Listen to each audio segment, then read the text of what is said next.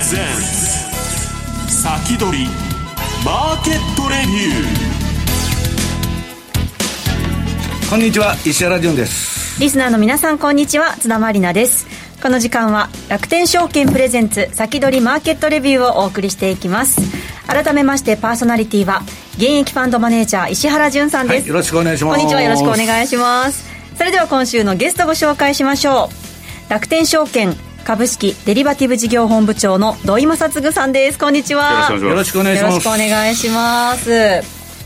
さて今日29日水曜日の東京株式市場で日経平均株価は3日続伸し365円53銭高の2万7883円78銭で終えました。土井さん足元どうご覧になってますか？今日はあのよりはちょっとまあ普通かなって感じだったんですけど、まあ、その後あのアリババの分割の話が出てソフトバンクを買われて分割ですか、はい。で、えーと、円安も進んできたので、まあ、値傘の大きいところが買われて最終的にはかなりいい雰囲気で終わってますね。ねアリババもあのジャックマン久しぶりに中国帰ったとお許しが出たのかなとまあ、ちょっと中国もスタンス変わってきた感じしますよね、ね、はい。この後それではじっくりとお話伺っていきます。さてこの番組は YouTube ライブでも同時配信しています。動画配信についてはラジオ日経番組サイトからご覧いただけます。また番組ホームページからは随時質問などを受け付けています。番組宛てメール送信フォームからお寄せください。それでは番組を進めてまいりましょう。この番組は楽天証券の提供でお送りします。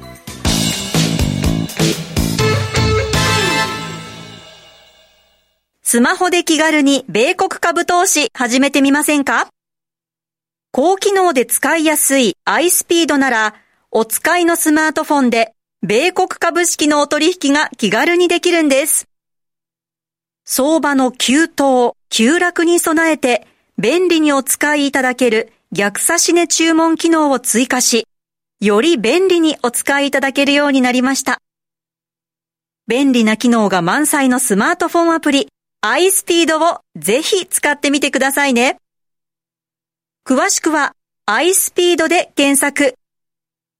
楽天証券の各取扱商品等に投資いただく際は、所定の手数料や諸経費等をご負担いただく場合があります。また、各取扱商品等は価格の変動等によって損失が生じる恐れがあります。投資にかかる手数料等及びリスクについては、楽天証券ウェブサイトの投資にかかる手数料等及びリスクページや、契約締結前交付書面等をよくお読みになり、内容について十分にご理解ください。金融商品取引業者、関東財務局長、金賞第195号、楽天証券株式会社。ウィークリーマーケットレビュー。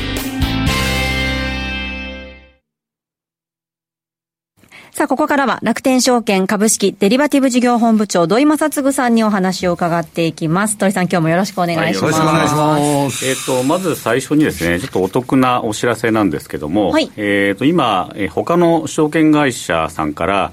えー、楽天証券に株式を移管すると、1回必ず100ポイントもらえると。で、毎月で最大6回分まで600ポイントもらえるので、まあ、いろんな会社からですね、えー、ぜひ楽天に、えー、株を集めていただくと、まあ、これを、ね、ポイントもらえるというので、使っていただけるといいと思います。で、えっ、ー、と、まあ、3か月間あるので、えー、最大1800ポイント。家族 何回も細かくやると、家族2回で3600ポイントということなので。大きいですね、はい、ということで、まあ、お二人でも家族3人でもぜひそれをご活用いただければと思います。はい。参加にはエントリーが必要です、はい、で、えーと、もう一つですね、えー、始まった金の、えー、クレジットカード決済による購入ですね。でこちらキャンペーンもやってるんですけども、はい、えー、クレジットカードで金が買えるっていうのも画期的なサービスでしてえー、かなり好評で、えー、多くの方にご利用いただいてます。うん、ぜひ、えー、金、えー、金、プラチナ、銀、それぞれ10万円までなので、まあ、最大30万円まで毎月積み立てられると、まあ、多くの方は金積み立てられてるんですけども、はい、まあ、金とプラチナとか、まあ、分けておられる方もいるので、えー、この辺ぜひ活用いただければと思います。であのキャンペーンも忘れずに応募いただければあの最大10万円当たりますんで、まあ、この辺も、えー、使っていただければと思います、はい、こちらもエントリーよろしくお願いします、はい、で最後があの株見に単元未満株の取引をあの楽天証券に始めまして、はい、これあのお客様からですね、えー、なんでやらないんだといろいろお叱りを受けていたものなんですがかなり画期的な出来上がりになってます。で通常ですとあの寄りすぎだけとかあの、うん、そういう取引が多いんですけれども、えー、リアルタイムの銘柄と寄り付きだけの銘柄を組み合わせて、えー、最終的には、えー、1000銘柄以上カバーしようかというふうな予定です。で、リアルタイムの銘柄は最初100ぐらいなんですけども、うん、あの、数百から、まあ、500ぐらいまではいけんじゃないかなと思ってます。で、そうすると大体主だった銘柄はみんなカバーできるので、なるほどえー、特にネガサ株ですよね。あの、ファーストリテイリングとか、はい、キーエンスとか、こういったところも、えー、簡単に買えるようになるんで、まあ、ぜひご利用いただければと。特に、えー、ニーサが始まったときに、うん、あの、成長投資枠、もありますんで、で、普通に単元株買おうとすると、いっぱいいっぱいにすぐなっちゃいますから、まね、まあ、それを、あの、この株見に使って、えー、ご自分のポートフォリオを使って投資するとか、あとは、あの、株主優待銘柄をちょっとずつ貯めていって、100株にするとか、まあ、そういった取引もできるので、まあ、ぜひご利用いただければと思います。はい、少額から株式投資ができますからね。はい、まあ、あの、春というふうにしてますけれども、まあ、一応4月にはと考えてますんで、この辺もぜひ、えー、楽天証券のサイトなどでご確認いただければと思います。で、えーと、いつもの週足のチェックなんですけども、はい、えーと、S&P500 はですね、3月の3日の週に売り転換してまして、えー、その後は、まあ、あんま良くないと、まあ、これは当然ながら銀行が、うん、あのちょっと、まあ、相場の状況変わっちゃったので、うん、まあ、しょうがないかなと、でこういうふうに、えー、トレンド変わったときには、まあ、素直に降りると。はい、で一応3月まではいつもいいはずなんですけど、まああのこういうイベントの時はあんまりこだわらない方がいいのかなと思います、はい、で次がナスダック100なんですけどこれは全然景色が違ってて。そうですねあの、まあ、今中さんもいろいろお話されてたと思いますがチャット GPT で。そのブームでね、はい、もう世の中変わっちゃってると。でナスダック銘柄すごく良くてで特に NVIDIA とかマイクロソフトとか、まあ、この辺が集中的に買われてて、えー、上がってると。だから S&P と全然こう見た目が違うんですよね。1月からずっと買い継続で、こちらについてはまだ買いが継続しているので、あの ETF 買うときも、ナスダック100と S&P 使い分けてみるといいかと思います。で、難しいのが日経平均、次のページなんですが。はい、これすごいですね、土井さん、ギザギザギザギザ。あのトレンドがはっきりしないんですよね、もうなんかのこぎみたいになってるんですが、で今回、あの一応、買いシグナル3月10日から出てるんですが、まあ、気になったローソク足、あの、当場っていうんですけど、下の方からピーンと上に出てるじゃないですか。はい、で、あんまりローソク足は見ないんですけど、こういう典型的なやつはちょっと覚えといて悪いことはないと思うんですが、どういうことかっていうと、上に行って押し戻されて終わってるってことなんですね。だから力がないんですよ。トンカチでドーンと叩かれちゃう、はい、あの、上に上がる力がなくて、この当場っていうのが上、高値で出ると、その後もう力がなくなっていくっていうやつなので。あれでもね、土井さん、その日経平均はまあギザギザともかく、はい、マザーズとかも全然なんか、あの、ナスダック上げとる割には、日本のはだめじゃないですか。あの、そこはやっぱハイテク銘柄の、あの、グローバルに展開している企業がアメリカ企業しかないっていう、まあ残念ないうことですよね。まあ、わざわざやっぱりあとちっちゃいので、ナスダックにある銘柄は、全然こう、バザースと違って何兆円っていう時価総額の会社がゴロゴロしてるんで、あんまりこう、比べる対象にはなってない、まあまあまあ、そうですね。まあ、ということなんで、こっちの日経平均は、あの、買いシグナルなんだけど、はい、ちょっと変なのが出てるんで、うん、まあ、動きにくいなと。まあ、あの、とはいえ全体的には、まあ、円安もあって強いんですが、あの、要注意というところですね。で、今回、かなりあの、相場長いことをされている方が、あの、アメリカの銀行セクター気にされてたんですが、まあ、その理由をですね、私なりに見たのが7ページの図なんですね。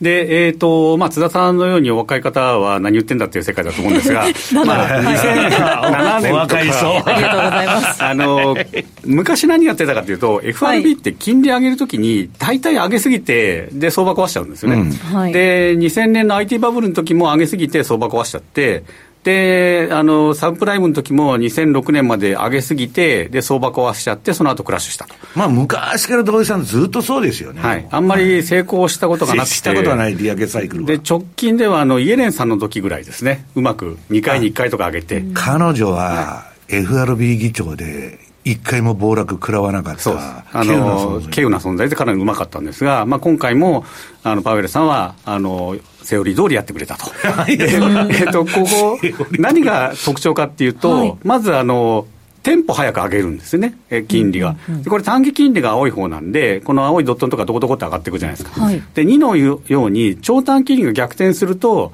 ちょっとやばい、そろそろやばいっていう状況になってます。はい、で、この辺で景気悪くなるんですけど、で、その後、よく石原さんおっしゃってるように、金利下がると株下がるよっていうのはその次の段階で、短期金利が急落するってことは、景気が急落する状況で、FRB が、あ、やばい、上げすぎた、下げなきゃっていうのが3なんです。2年債がだから落ちてくるとまずいんですよね。はい、で、まあ、ここはあの、2年債っていうよりもうちょっと短い13週で見たんですが、同じような動きします。で、このパリバショックがどうなったかっていうと、まあ、今回のように金利上げすぎましたと、2006年まで。で、長短期に逆転して、今度弱いところが潰れ始めるんですね。で、この時は、ベアスターンズのファンドが2007年の7月にやばくなりました。うん、で、2007年の8月にパリバがやってる、あの、ヘッジファンドが悪くなった。はい、で、いわゆるパリバショックってやつで、バーンと急落しました。うん、で、この時、世の中の人は、大したことないやんな言ってました。そうそう、みんな言ったと、みんな言ったと。この時は大丈夫だよねと、すぐ戻るよと、みんな言ってたんですけど、結局、ベアスターンズがその後2008年の3月に、まあ、破綻。これ JP モルガン作ってもらったんですが、で、そこで終わったかと思ったら、結局2008年の9月にもう一個でっかいのが来たと。リーマンブラザーズ破綻で AIG 国有化と。まあ、ファニーメイとか全部来たんですけど、で、これどういうことかっていうと、終わったかと思っても終わってないと。いうのが過去の経験で、まあ、今のね、このパリバとかあのベアスタンズのあのブラックロックが不動産ファンドをうんぬんだとか言って、なんか雰囲気が似てるんですよ、ね、すごい似てるんですよ。だから、うん、あの投資経験の長い方は、あのいや、ちょっと売らなきゃというふうになる。うん、で、かつ、この2009年の1月ぐらいの短期金利がピーッと底行ってるところを見ていただきたいんですが、はい、まあ、あの相場クラッシュしたら安くなるじゃないですか、うん、でこの時に買えればボロ儲けなわけです、うんうん、でこの時に買うためには前にお金を作っとかなきゃいけない、うん、だから前にちゃんと逃げとけば、落ちたとこでも買えるので、ピンチを生かすためには資金管理が大事だ。それ、土井さんやってるのはいつでもバフェット一人しかいないんですよ。みんな金なくなってるんですよ。なくなっていくんですよね。みたいにやるには、投資ルール。だからいつも見ている月足のパラボリックとか、週足のパラボリックとか見とけば、付き合わないで済むんですね。うん、だそこを見て、あの、今回、もし本当に2009年1月みたいになっちゃったら、今回は笑う方に行きましょうというのがこの話で、うん、なるほど。じゃあ、今は、えー、どういう状況かっていうと、その次のページですね。で、今の状況を見たのが、はい、えー、まあ、急速な利上げっていうところまでは一緒。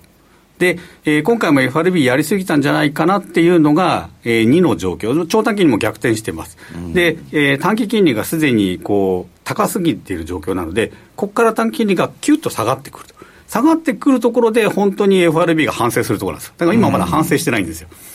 やりすぎたんですけど。で、えー、起きたのが、もう、あの、シリコンバレーバンク破綻して、クレジットスイス救済ということで、そういう意味では、あのベアスタンズが破綻して、ベアスタンズ救済ぐらいのところまで今はもう来てるかもしれないと、まあ、こんな状況なんで、まあ、ここからは特に短期金利を見て、FRB が反省するか、あるいは他の旗が出てくるかっていうのを、これから半年間から1年半は要注意とこれ、鳥さんね、慌てて金利、まあ、急激に上げすぎっていうのは分かるんだけど、その前の金融緩和が長すぎるからいつでもこうなっちゃうわけでしょ。あ、あの、ばらまきすぎですね。ねでもそこの時は、ばらまいてる時はハッピーなので、うん、誰も文句言わないです。そうですよね。で、ここで、えー、どうしようかっていうのを、まずちょっと、まあ、ヒントということですね。はい、で、えー、この後のタイミングを見なきゃいけないのが、えー、次のこれからの主要イベントっていうところですね、ここから非常に難しい相場ではあるんですが、えー、えーといつもですと、えー、4月まではなんとかいい相場なんですが、まあ今年は、うん、えー、まあ、去年もウクライナとかあったんですが、今年もやっぱり荒れてて、まあ、銀行おかしくなっちゃったので、相場、月が普通の年じゃないと。で、FOMC が5月3日にあまたあの、ゴールデンウィークにあるんですけどね、5月3日にあって、それから6月にあると。特に5、6が要注意ですね。で、7月になってくると、まあ、そろそろ、あの、方向性も出てくるだろうというところで、じゃあ5月に金利を上げるかどうかっていうのはどこで見るかっていうと、4月7日の雇用統計と、4月12日の消費者物価指数。これで今度土井さん CPA 結構高く出るような噂も一時、あの、一部に出てるんだけど、どうなんですか？ね。出てみるまで分かんない。まあ、出てみないと分からないし、その時に、あの他の銀行がなんかやばくなってるかどうかによって、パウエルさんの気持ちが変わると思うんですよ。うん、だそこのところの、ね、まあ、だけど今、金利市場では土井さん、もう5月に、5月は上げないと。で、その後利下げみたいな織り込みになってんだけど、それも行き過ぎですか？相場はそう思ってますけど、うん、FRB は必ずしもそうは言ってないですよね。そうですよね。一言も言ってません。うん、あと1回あるんだったら、さらに、あの、傷口に塩をすり込むみたいな感じになりますんで、うん、そこは結構痛いと、うん、で、日本の方は日本の方でどうするかっていうと、まあ、おそらく4月28日に、なんかするか、まあ今この状況なんで何もできないか、まあどっちかだとは思うんですけど。これ土井さん、今チャンスじゃないですか、逆に。めちゃくちゃ金利下がって、YCC 外してもね、割とダメージ少なそうじゃないですか。いやー、でもここで株下がったらちょっと厳しいんじゃないですかね。厳しい。はいで、そういう時に使えるのが、はい、まあ多分あのまだあんまり注目されてないんですが、5月に始まるマイクロ先物とミニオプション。はい、え、これ何ですか、うん、で、今の、えー、先物ってミニ先物まであるんですけど、えー、先物って1枚買うと、あのラージっていうやつだと3000万近い想定元本なので、うん、1枚買うと3000万ぐらいの取引をしてるのと同じ、ちょっとでかすぎるんですよね。うん、そうですね、結構。で、ミニになると、はい、まあそれが300万ぐらい、まああの、280万とかそのぐらいなんですけど、はい、の取引。でマイクロになると、はい、30万ぐらいの取引を数万円でできる、だからオプションはもっと価格が下がっているので、はい、今度僕も取引所のセミナーに多分それ出ると思うんですけど、えー、だから今までは、ね、20倍ありますから、ね、そう。20倍レバレッジ要するに、今まではまあ、あの、少なくともね、まあ300万とか100万ぐらい金ないと、オプションも先物もできなかったのが、はい、まあ、ものすごい敷居が低くなるそうですね。で、ミニオプションは、あの、本当に、今まで日本のオプション市場ってむちゃくちゃ使う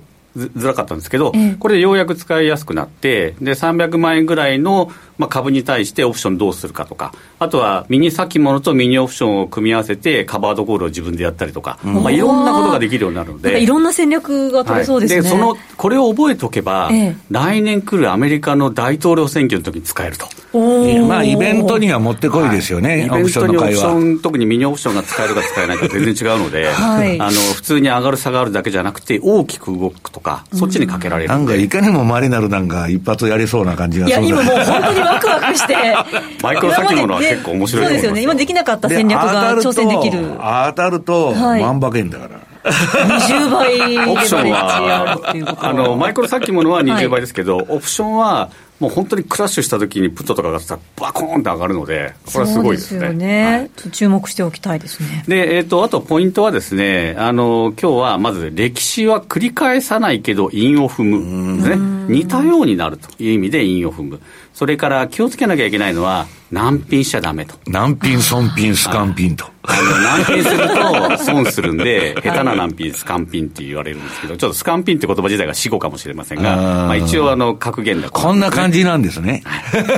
すっからかん漢字で書くとスカンピンと。寒いなと。最後は、まああの、私ちょっと4月は登場がなくて、今度次5月になるんですけど、はい、5月までには売っといてねという意味で、 sell in May, go away。で、 but remember to come back in September で、9月にはちゃんと帰ってくるようにと。だから5月に売って9月に帰ってこいっていうのは、今年はちょっと当たりそうだなと。いうので、えー、この辺を、えー、しっかり覚えていただいて、まあ、5月にまたなるほど。ぜひこれを見ていただければと思います。はいわかりました。それでは一旦お知らせを挟みまして引き続き土井さんにお話を伺います。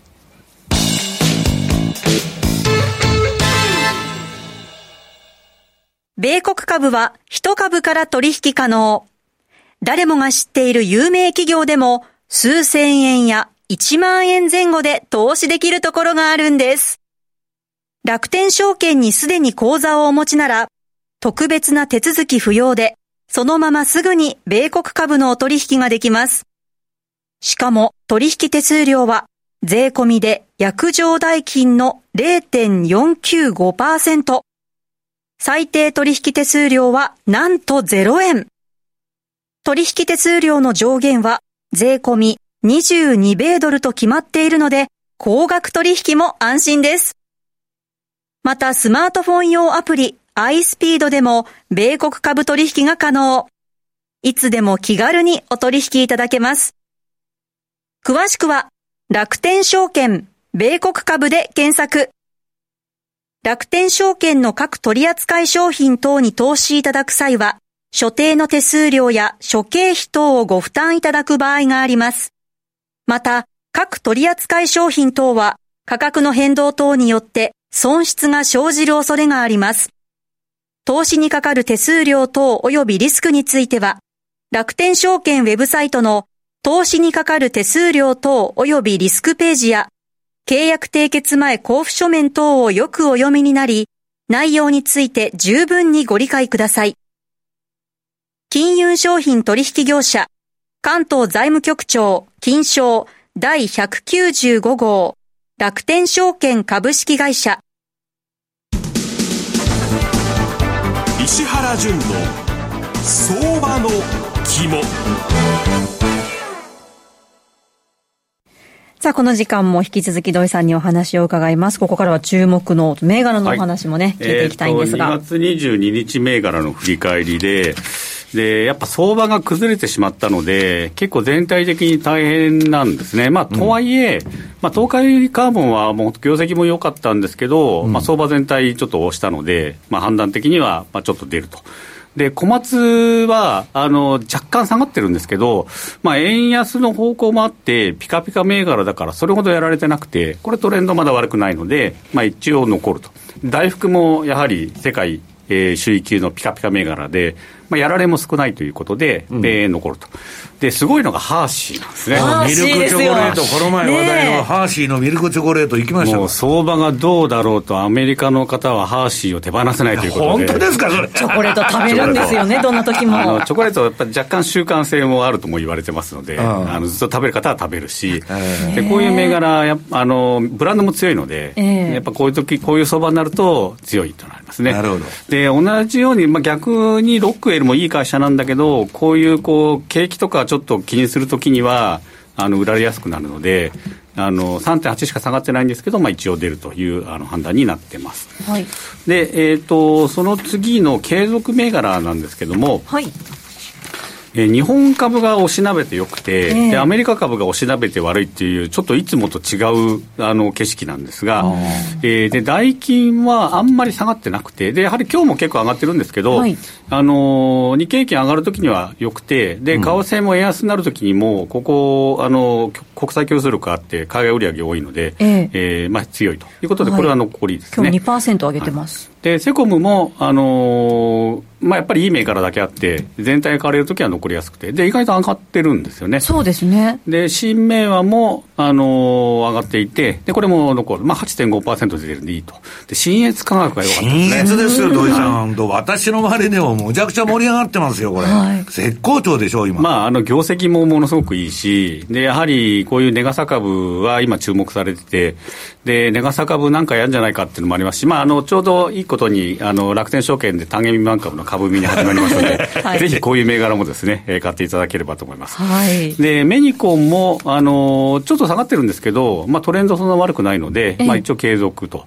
で、米株のボルグワーナー、こちら、あの、やっぱり米株全体であんまり良くないんで、で、これは出ると。まあ、累積リターン5.7で、まあ、そんな悪くないんですけど、で、ディズニーがですね、ディズニー悪いんだ、アクティビストと戦ってるだけじゃなくて、今、フロリダの知事とも戦ってるので、今までこ特権的なものがあったんですが、そこを取り上げられてですね、はい、でそれが議会で承認されてしまったとか、そういうことで売られてて、これちょっともうトレンド変わったんで、あの出た方がいいと思います。うん、はい。でデルタ航空も、はい、デルタ航空ですね。まあ、あのー、まあ、あんまり良くないと、まあ、トレンドが悪いので、一回出ると。はい。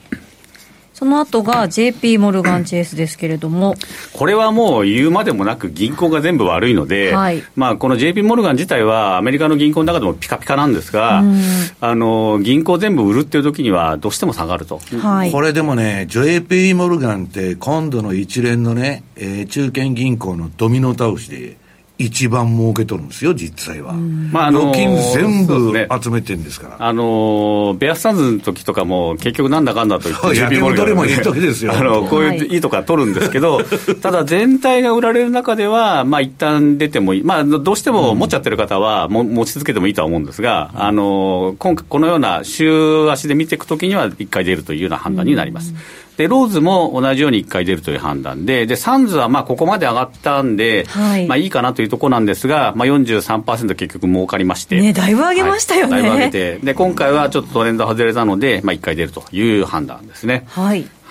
で、えっ、ー、と、今日の銘柄なんですが、はい、いよいよ今日の今日は相場全体が結構厳しいので、かなり時間かかりまして、はい、で時間かかって5つ選んできたんですが、はい、えーと、まずはライト工業、うん、でライト工業はまあ業績ピカピカの、なんですかね、あののり面っていうんですか、崖みたいなところを、特殊な工事するのがすごく得意な会社で、うん、それはキャッチアップしてるとこはないんですか？えーと、ここはあの似たようなところをやってる会社はいくつかあるんですが、うん、あのライト工業っていえば、やっぱ特殊土木と言われてて、そこを売りにしてると。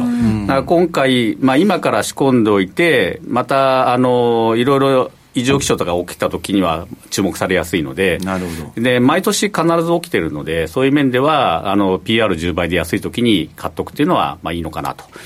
で、えーと、次のエアウォーターが、はい、あのまあ、医療用酸素首位で産業ガス2強の一つなんですけども、あの、いろいろ多角化が進んでて、で業績が結構安定してるんですね。PR8.7 倍と。売上高が10.2%成長してると、はい、で。おまけに配当が3.4%ももらえるっていう、なんか、あれなんでみんな買わないのみたいな銘柄なんですけど。なんでこんな放置されてるんですか、ね、やっぱりこう、あの、目が行きにくいっていうところがあると思うんですよね。はい、だこういう銘柄を拾うときに拾っておくのがいいのかなと思いますね。はい、で、3番目がアッビー。まあ、これはバイオ医薬品のいい会社なんですが、あの、リウマチに使うヒューミラっていう、まあ、薬にすごく依存度高くて、で、これがもう、あのまあ、似たような薬がいっぱい出てきたんで、うん、えー、どっと売り上げが下がるだろうって言われて、えー、みな売り込まれてたんですけど、意外と下がらないっていうことで、で他の薬も出てきたというようなところから、あのトレンドが良くなってきてまして、まあ、配当利回りもいいので、で PEG もいいということで、今回上げてみました。はい、で次がですね、あのピカピカピカの GE 銘柄、はい、GE からスピンオフしたばっかりの銘柄で、で業績も良くていい商品もいっぱい持っててあの、医療機器病院のでっかいこう検査機器とか入ってるのが大体ここの会社だったりするんですね。GE ヘルスケアテクノロジーで、ね、何がいいかっていうと、はい、スピンオフしたばっかりなのでカバーしてるアナリストが少ない。あ少ないんだ。あまだあんまり注目されてないんだから、はい、だから今後カバーする方が増えると買ってくる人が増える可能性があるということで、えー、このピカピカ銘柄を上げてみました。で、最後はまあ、言うまでもなくマイクロソフトですね。王道銘柄ですね。で、チャット GPT っていうと、NVIDIA かマイクロソフトかっていうふうになるとは思うんですが、うん、あの、NVIDIA の方が若干 PR 高くて、まあ、成長率も高いんですけど、マイクロソフトの方が、まあ、それよりは PR は低いと。それから、あの売上高がしっかり上がってるというのにと、何しろこ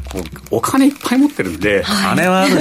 動きがね、土井さん、早い、グーグルとかまだもたもたしてるけど、えー、あの AI で、だってもうワードからエクセルから何からあそうですね。自分のブラウザから全部組み込んじゃってるんだから。で検索エンジンもここであのグーグルのシェア取り始めてるとかですね、まあ、そういう面では非常にトレンドがいい、ね、これからそのチャット GPT がレポート書くんじゃないかっつって。楽天証券のレポート全部一緒になったのみんな。チャット GPT が書いたレポートがもしかしたら、そういう意味では勝ち馬に乗るっていうのもいいし、はい、まあ相場がおかしくなってもこの会社大丈夫だろうって安心感はあるので、はい、まあ、そういう面ではここの銘柄の中でも、まあ、最後にマイクロソフトを入れてます。はいわかりました。今日のね投資アイデアもお話しいただきました。さああっという間にお別れの時間となってしまいました。来週は楽天証券武田則孝さんをゲストにお迎えしてお送りします。お楽しみに。そしてこの後は YouTube ライブでの延長配信です。引き続きお楽しみください。ここまでは石原潤さん楽天証券土井正嗣さんとお送りしてまいりました。どうもありがとうございました。この番組は楽天証券の提供でお送りしました。